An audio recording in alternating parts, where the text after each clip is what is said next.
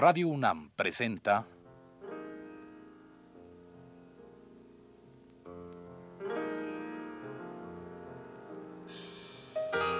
Retrato Hablado.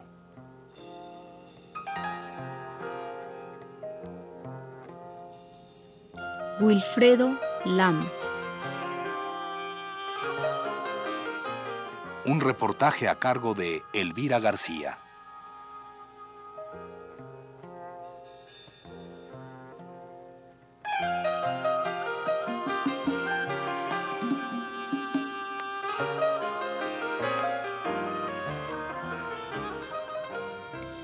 El retrato hablado de este mes estará dedicado al pintor cubano Wilfredo Lam, cuya obra plástica ha traspasado las fronteras de su propio país y desde hace más de 40 años se inserta entre las grandes obras del arte universal.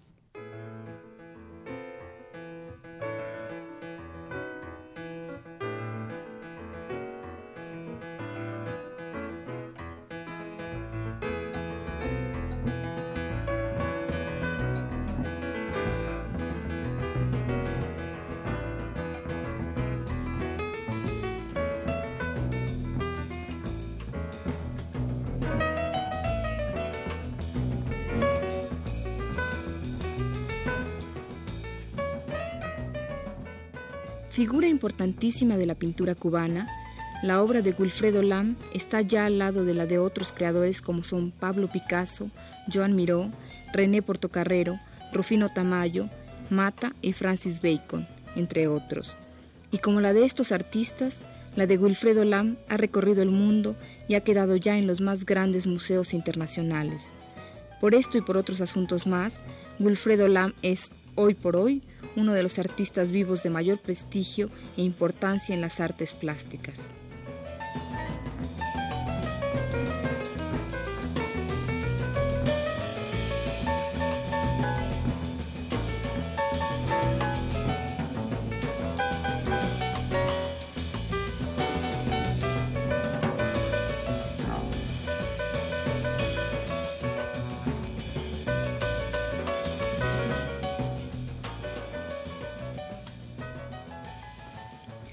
No hay duda que, cuando se haga el recuento histórico de las artes plásticas de 1900 a nuestros días, el trabajo pictórico de Wilfredo Lam debe figurar sin lugar a dudas como uno de los pilares importantes que dieron vida y movimiento al arte abstracto de nuestro tiempo.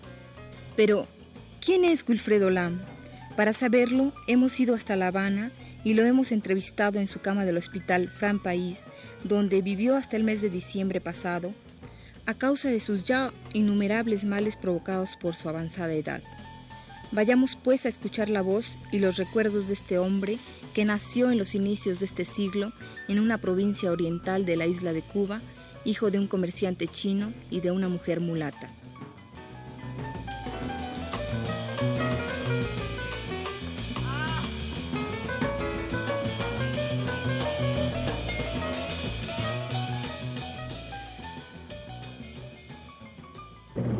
Wilfredo Lam, podríamos eh, remontarnos un poquito más eh, hacia atrás y hablar un poco de, lo que le encamina a usted dentro de lo que es el ambiente familiar hacia la pintura. Sí, ¿por qué no? Eh, revenir o retroceder a la infancia es muy difícil porque uno casi le inventa, ¿no? Ahora yo He nacido en el seno de una familia modesta, en la campaña de Cuba, en Sabola Grande, a unos más de mil, creo que 500 kilómetros de aquí de La Habana, hacia el norte. Allí pasé mi infancia y creo que ella ha marcado mucho mi imaginación del presente por la simple razón de que yo he nacido en el año 2 y había todavía en Cuba muchos vestigios de la esclavitud, habían barrios concentrados por los negros y yo vivía cerca de ese barrio, oía todas las noches los tambores la ceremonia. En el cielo veía la luna. En mi caso me decía que no saliera a la calle porque si me daba el resplandor de la luna, me haría mal a la salud. Todo eso fue acumulándose y realmente yo encuentro que mi pintura tiene mucho de, cosas infantiles, cosas difíciles a conservar porque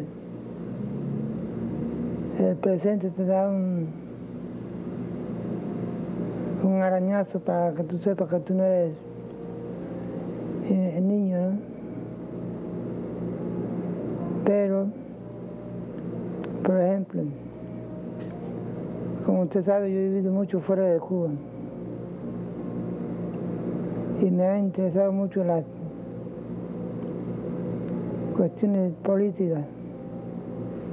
En España donde viví y por estar bien identificado con su pueblo, porque yo me había casado yo con un español y había tenido familia y todos mis amigos después del año 22 eran españoles casi.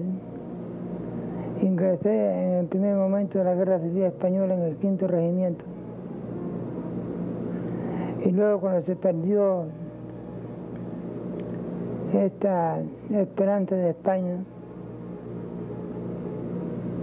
me puse a pensar mucho que lo único que tenía valor ahora era mis recuerdos de cuando yo era más feliz, cuando era niño. Y así pinté muchos cuadros inspirados en las leyendas que me daban cara en el oído. Mis hermanas, mi papá, mi hermana y mi mamá. Y los amigos.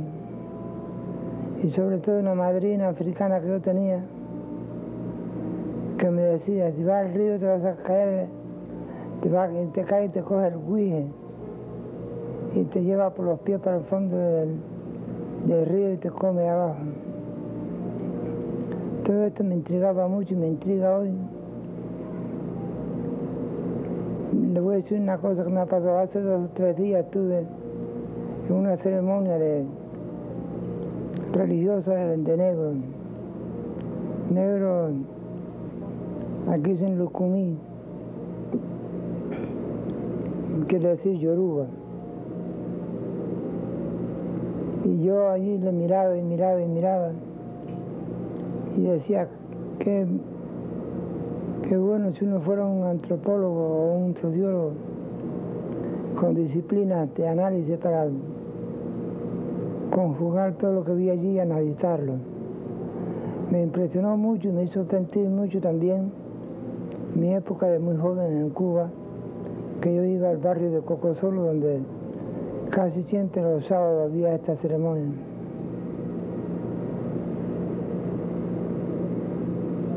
Y además de todas estas vivencias de, que tienen que ver con leyendas, hay algunas gentes en concreto, personas en concreto que tienen que ver con, que usted se dedique a, a crear. No, esto fue por iniciativa mía. Yo soy un autodidacta en esto.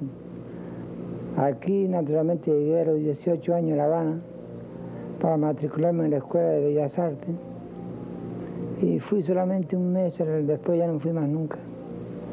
Me ponía a pintar en aquí en un barrio, en un bosque que se llama la Quinta de los Molinos, que hoy era el jardín botánico, creo.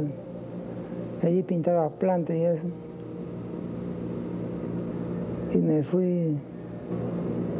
¿Es por temor o por intriga, lo que usted decía hace un rato, que usted, todas estas leyendas usted las pinta? No, yo pinto eso ahora porque creo que son un rastro poético muy fuerte de la, del África en Cuba. Le digo el África porque yo he aceptado mejor y creo más auténtico la base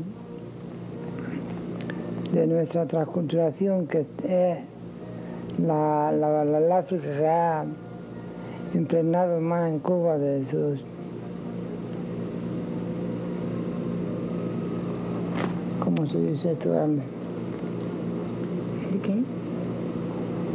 Bueno, pasemos a Transculturación. Bueno, la idiosincrasia, la prueba se ve en el baile, en la música, como el África le ha dado a, a nuestra presencia cubana mm, miles de, de cosas que se ven que no tienen mucha importancia, pero que se ven las huellas, las huellas de la civilización africana.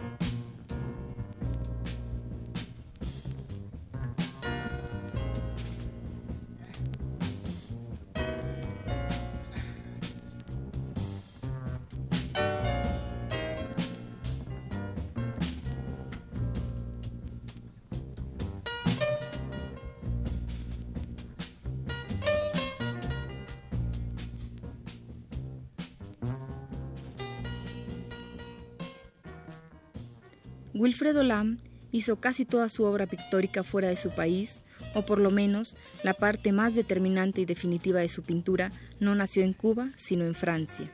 Por este motivo, más de un cubano considera a Wilfredo europeo y no caribeño. Sin embargo, hay en la obra de Lam un color y un ritmo que recuerdan siempre a su patria. La temática de Wilfredo, llena de fantasía, de una fantasía caribeña que se engendra a la par que transcurre su infancia, estará siempre presente no solo en lo que vemos en el lienzo pintado por la mano del creador, sino fundamentalmente en la conversación de Wilfredo llena de magia, de ese realismo mágico del que hablara Carpentier.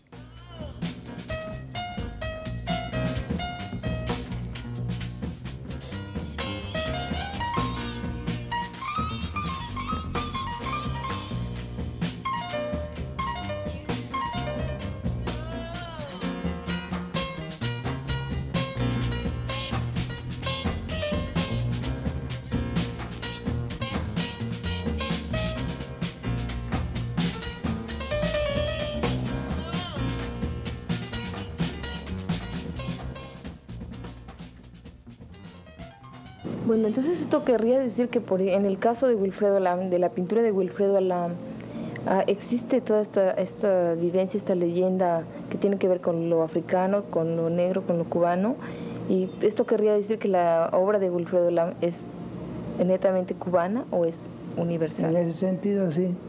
Ahora, de transponerla en lienzo, esto ya se necesita otro tipo de disciplina, de técnica y de conocimiento porque es un cuerpo casi se puede decir que europeo, occidental en la, el arte de la pintura. Yo he estudiado en Europa, como usted sabe, en España estuve mucho tiempo, y en Francia. Y sin darme cuenta, impregnándome de esta disciplina, pude transponer muy bien el lienzo lo que yo he soñado, lo que he poetizado, lo que es poesía de toda esta transculturación y vivencia del pueblo cubano. Es decir, que yo pinto los dioses africanos, pero no como lo, hacen los negros, sino que yo lo invento. Yo invento a Changó como dios de la guerra. Yo invento a el Eleguá que es el guardián de la casa y de los caminos. Y yo le doy, un espacio en mis cuadros, que es también otra invención mía. Claro, es la parte importante del, cuadro y de mi particularidad, de mi individualidad. Sí, eh, pero todos modos creo que no me ha contestado completa la pregunta, es que si su eh, pintura tendría que ser por estos elementos únicamente cubana o puede llegar a ser o es en sí una pintura universal, una obra universal. Bueno, yo no puedo decirte si es universal. Yo sé que lo particular, regional o nacional es lo más importante que por ahí, por ahí viene lo universal. ¿Se acuerda usted de la primera vez que vio una pintura, un cuadro? Sí, me maravilló. Iba yo por la calle y vi un pintor que estaba pintando la pared de una, de una peluquería. Y luego pasaron unos instrumentos y hacía la imitación del mármol. Esto me fascinó mucho y me puse a pensar cómo es posible que se pueda transformar con los colores tanto la naturaleza. Luego en la iglesia donde yo, yo soy católico, en la iglesia donde yo iba, había un cuadro de San Juan Bautista bautizando a Dios, un cuadro grandísimo, que había mucha agua y muchos cielos con ángeles, y eso me fascinaba mucho ver cómo con colores se podía dar la sensación de un mundo vivo, que era la imaginación. Y en el caso de su primer cuadro pintado, su primera obra, ¿se acuerda de ella y se acuerda bajo qué motivaciones concretas de un día o de una experiencia nació? Bueno, yo te puedo decir que los primeros cuadros que hice hacía retratos de mis compañeros de escuela y de mi familia. Y uno de los que se conserva, pero ya no está en Cuba porque fue un, tipo que se fue de Cuba rico, era un, retrato que yo le hice a un sobrino mío bajo una mata de guayaba, al sol. El resto que se conserva está todo regado por La Habana y por todas partes en Cuba y a mí me, cuesta mucho trabajo encontrar uno. Precisamente ahora que se va a hacer una exposición retrospectiva a mí en Madrid, me hubiese querido llevar y exponer todas esas cosas de cuando uno era muy niño y no encuentro nada de esto. ¿Y usted qué siente cuando no encuentra su obra, su primera obra? Hombre, pues mire, me he acostumbrado tanto de que mis cuadros se vayan del lado mío y no verlo ya más.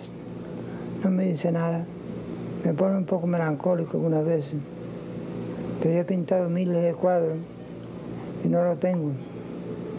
Algunas veces lo veo publicado, digo, caramba, esto lo hice yo entre el año, entre el otro.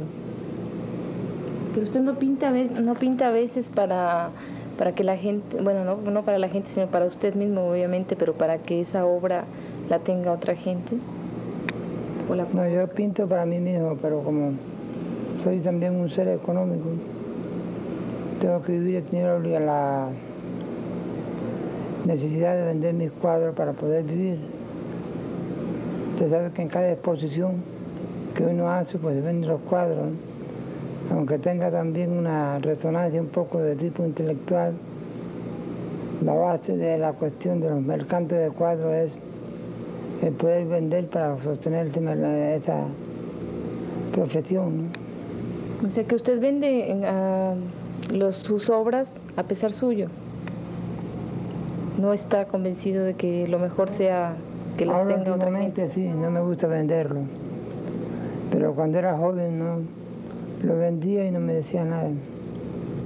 Yo me recuerdo una vez que vendí más de 100 cuadros un golpe y era en París, yo era muy amigo de Pablo Picasso. Picasso me dijo, déjalo, deja que tus hijos recorran el mundo. A mí me pasó igual, yo vendí la época azul por una cantidad irrisoria de dinero y ya ven, ahora todos esos cuadros están en colecciones privadas y en galerías, museos. ¿Qué yo hubiese hecho con todos los cuadros teniendo yo egoístamente nada? No hubiese podido comunicarme con el mundo.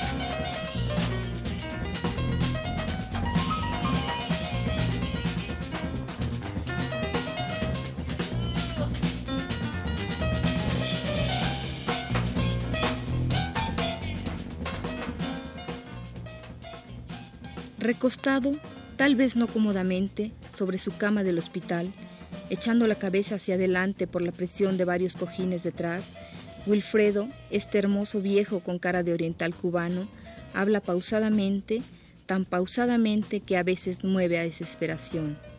Mientras habla, sus ojillos cada vez más pequeños se mueven por todo el cuarto como buscando las palabras en el ambiente.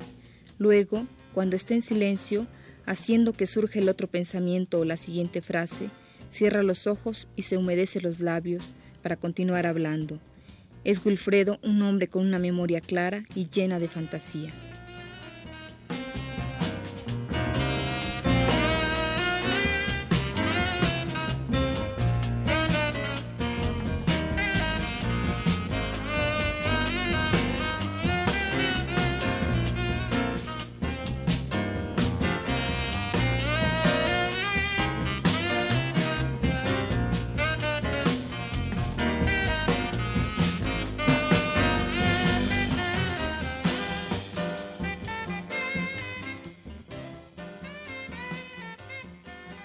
Además, el, que la gente tenga un cuadro suyo o en cualquier parte del mundo es una manera de permanecer, ¿no? de inmortalizarse. Una de las cosas que más me ha chocado es que cuando yo empecé a pintar, nadie compraba mis cuadros y vendía uno. Y vivía yo en España casado con un hijo de una mujer, la mujer tuberculosa. Tenía necesidad de dinero y vendía cuadros de eso hasta en, en 10 dólares que cuesta una fortuna. Voy a decir, yo vendí un cuadro en 300 dólares a, los comienzos de mi integración de nuevo a, Cuba. Como usted sabe, yo salí de la Europa infectada de toda la guerra de los nazis alemanes. Yo pinté un cuadro y me pagaron 300 dólares por ese cuadro. Hace un año, o menos de un año, he visto y he leído que ese cuadro fue presentado en una subasta pública en Nueva York y salió al precio de 50 mil dólares y llegó a 100 mil dólares. Yo decía, ¿cómo es posible? Es así, el mundo capitalista convierte en valores todo.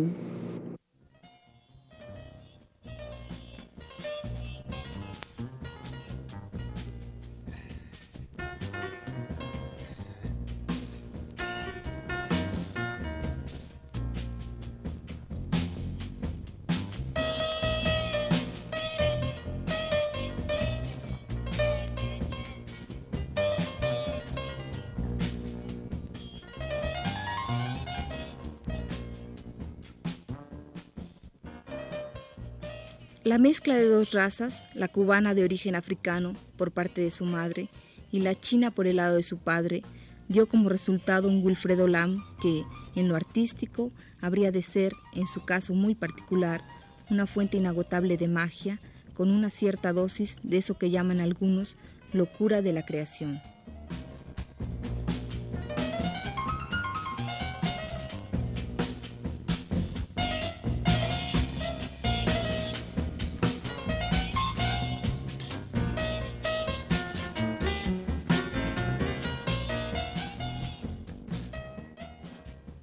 Fue la primera parte del programa con Wilfredo Lam. Le invitamos a escuchar la segunda el próximo jueves a las 22.15 horas. Gracias por su atención.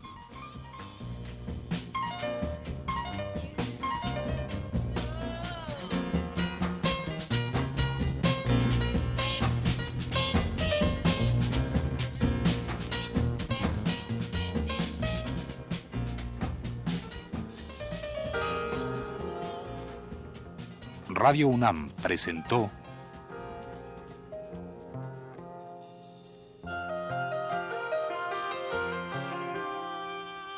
Retrato Hablado. Wilfredo Lam.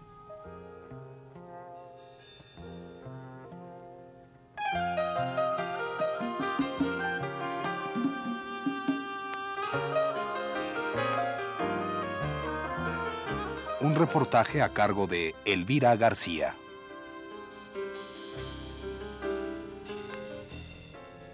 Guión y producción general de Elvira García para Radio UNAM. Realización técnica de Abelardo Aguirre en la voz de Elvira García.